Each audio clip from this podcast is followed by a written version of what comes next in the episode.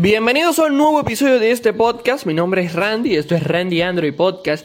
En el día de hoy con una alta paradoja temporal porque vamos a hablar del iPhone y de iOS 14 que fue presentada esta semana. Así que comenzamos.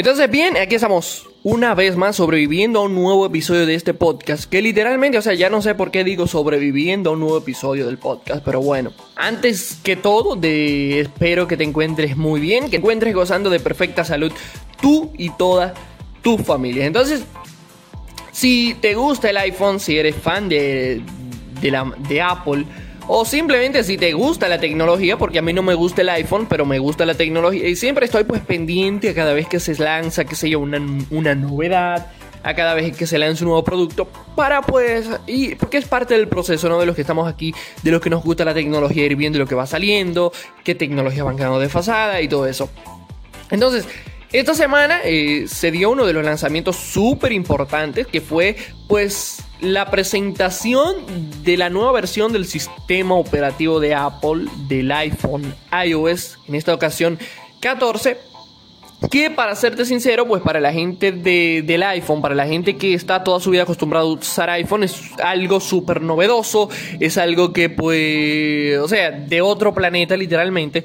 Sin embargo, considero que para la gente que pues ya estamos un poquito más inmersos en el mundo de la tecnología, que hemos utilizado Android desde toda la vida, pues nos deja un poco vacío, ¿no? Y pues te estoy hablando de las novedades de iOS 14.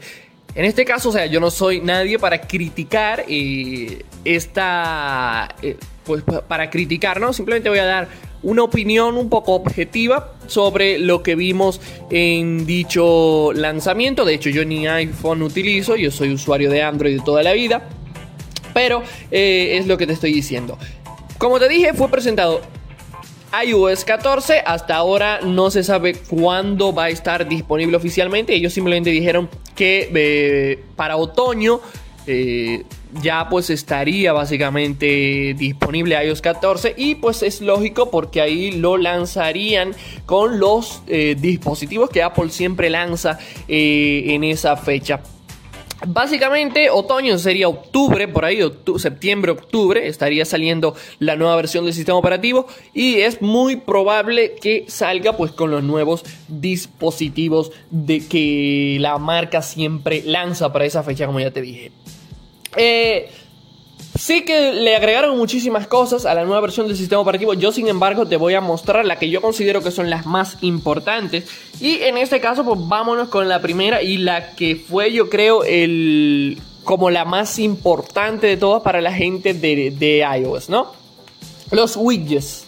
Widgets en la pantalla. Y por eso, pues, eh, vas a entender ahora lo que te dije anteriormente.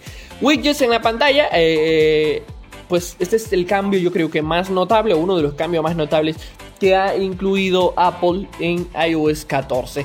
Lo que han hecho ellos, pues en este caso es agregar los widgets a la pantalla. Ahora tú puedes agregar, como lo haces en Android, un widget a la pantalla de inicio y pues ahí que sé yo, tienes el clima, pues tienes la el reloj, etcétera. Algo que sí tengo que admitir que no estaba anteriormente y que nadie lo había hecho anteriormente es que el widget es cambiable, o sea, tú simplemente puedes puedes ir haciendo un swipe y pues el widget va cambiando o puedes ponerlo a que cambie automáticamente dependiendo la hora del día. Pero esa es básicamente la primera novedad eh, que tenemos. Widgets en, la pantalla, esto le da la oportunidad a los desarrolladores de aplicaciones que lógicamente quieran eh, pues ponerlo ¿no? Eh, en sus aplicaciones. La otra que me parece también muy interesante es el App Library o la librería de aplicaciones que para que me vayas entendiendo un poquito sería básicamente eh, lo mismo, o sea, es como las carpetas que tenemos en Android, ¿no? En la pantalla de inicio. Esto es básicamente lo que ha incluido eh, Apple en la nueva versión de iOS 14.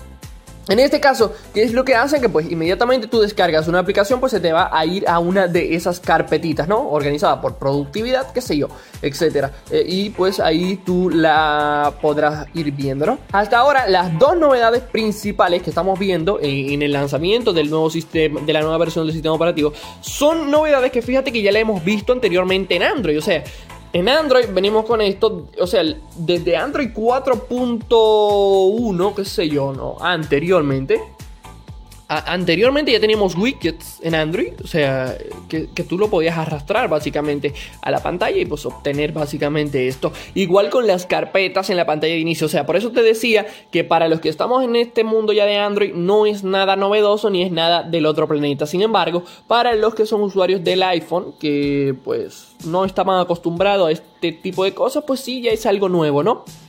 Entonces, hasta ahora te he mostrado los widgets y el App Library.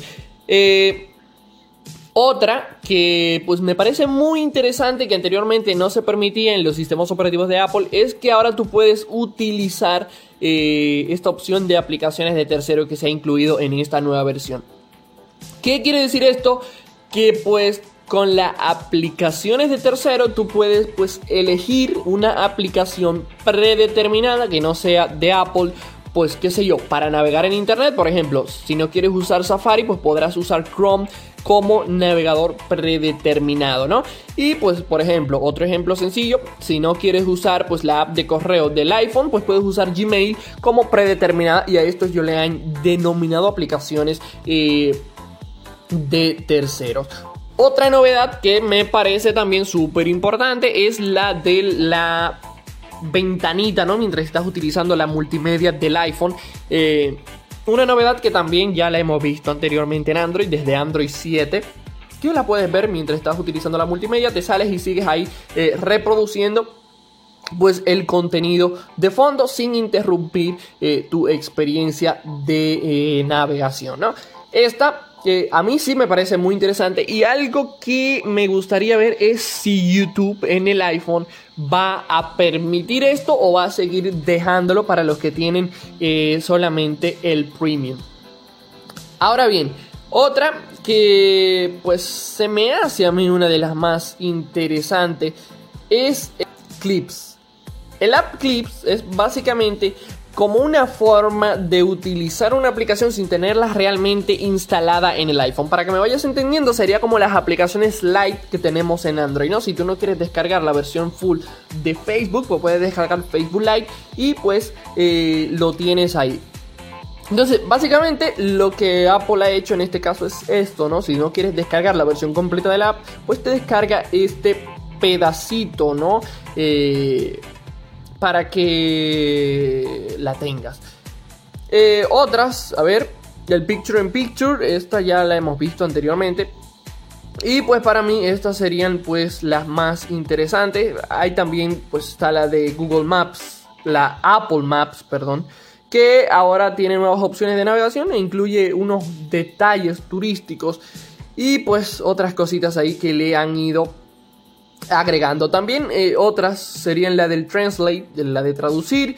Y pues Siri se vuelve más inteligente, ya sabrás. Y la opción de poder conectar tu iPhone al hogar. O sea, ya son novedades como repetidas y todas esas cosas. Eh, nada, esto yo creo que serían para mí las versiones, las novedades más interesantes de la nueva versión del iPhone de iOS 14. Eh, como te dije al principio y como he repetido a lo largo del podcast, si tú eres usuario de Android, pues esto no te va a hacer mucha gracia porque ya es ya son funciones que hemos visto anteriormente. Y pues por el contrario si eres usuario del iPhone pues es probable que te gusten estas nuevas funciones. Sí que están muy bien y pues no le voy a quitar el mérito. Sin embargo digo que ya son funciones que la hemos visto anteriormente. Así que hasta aquí lo dejo y si tienes un iPhone pues disfruta de la nueva versión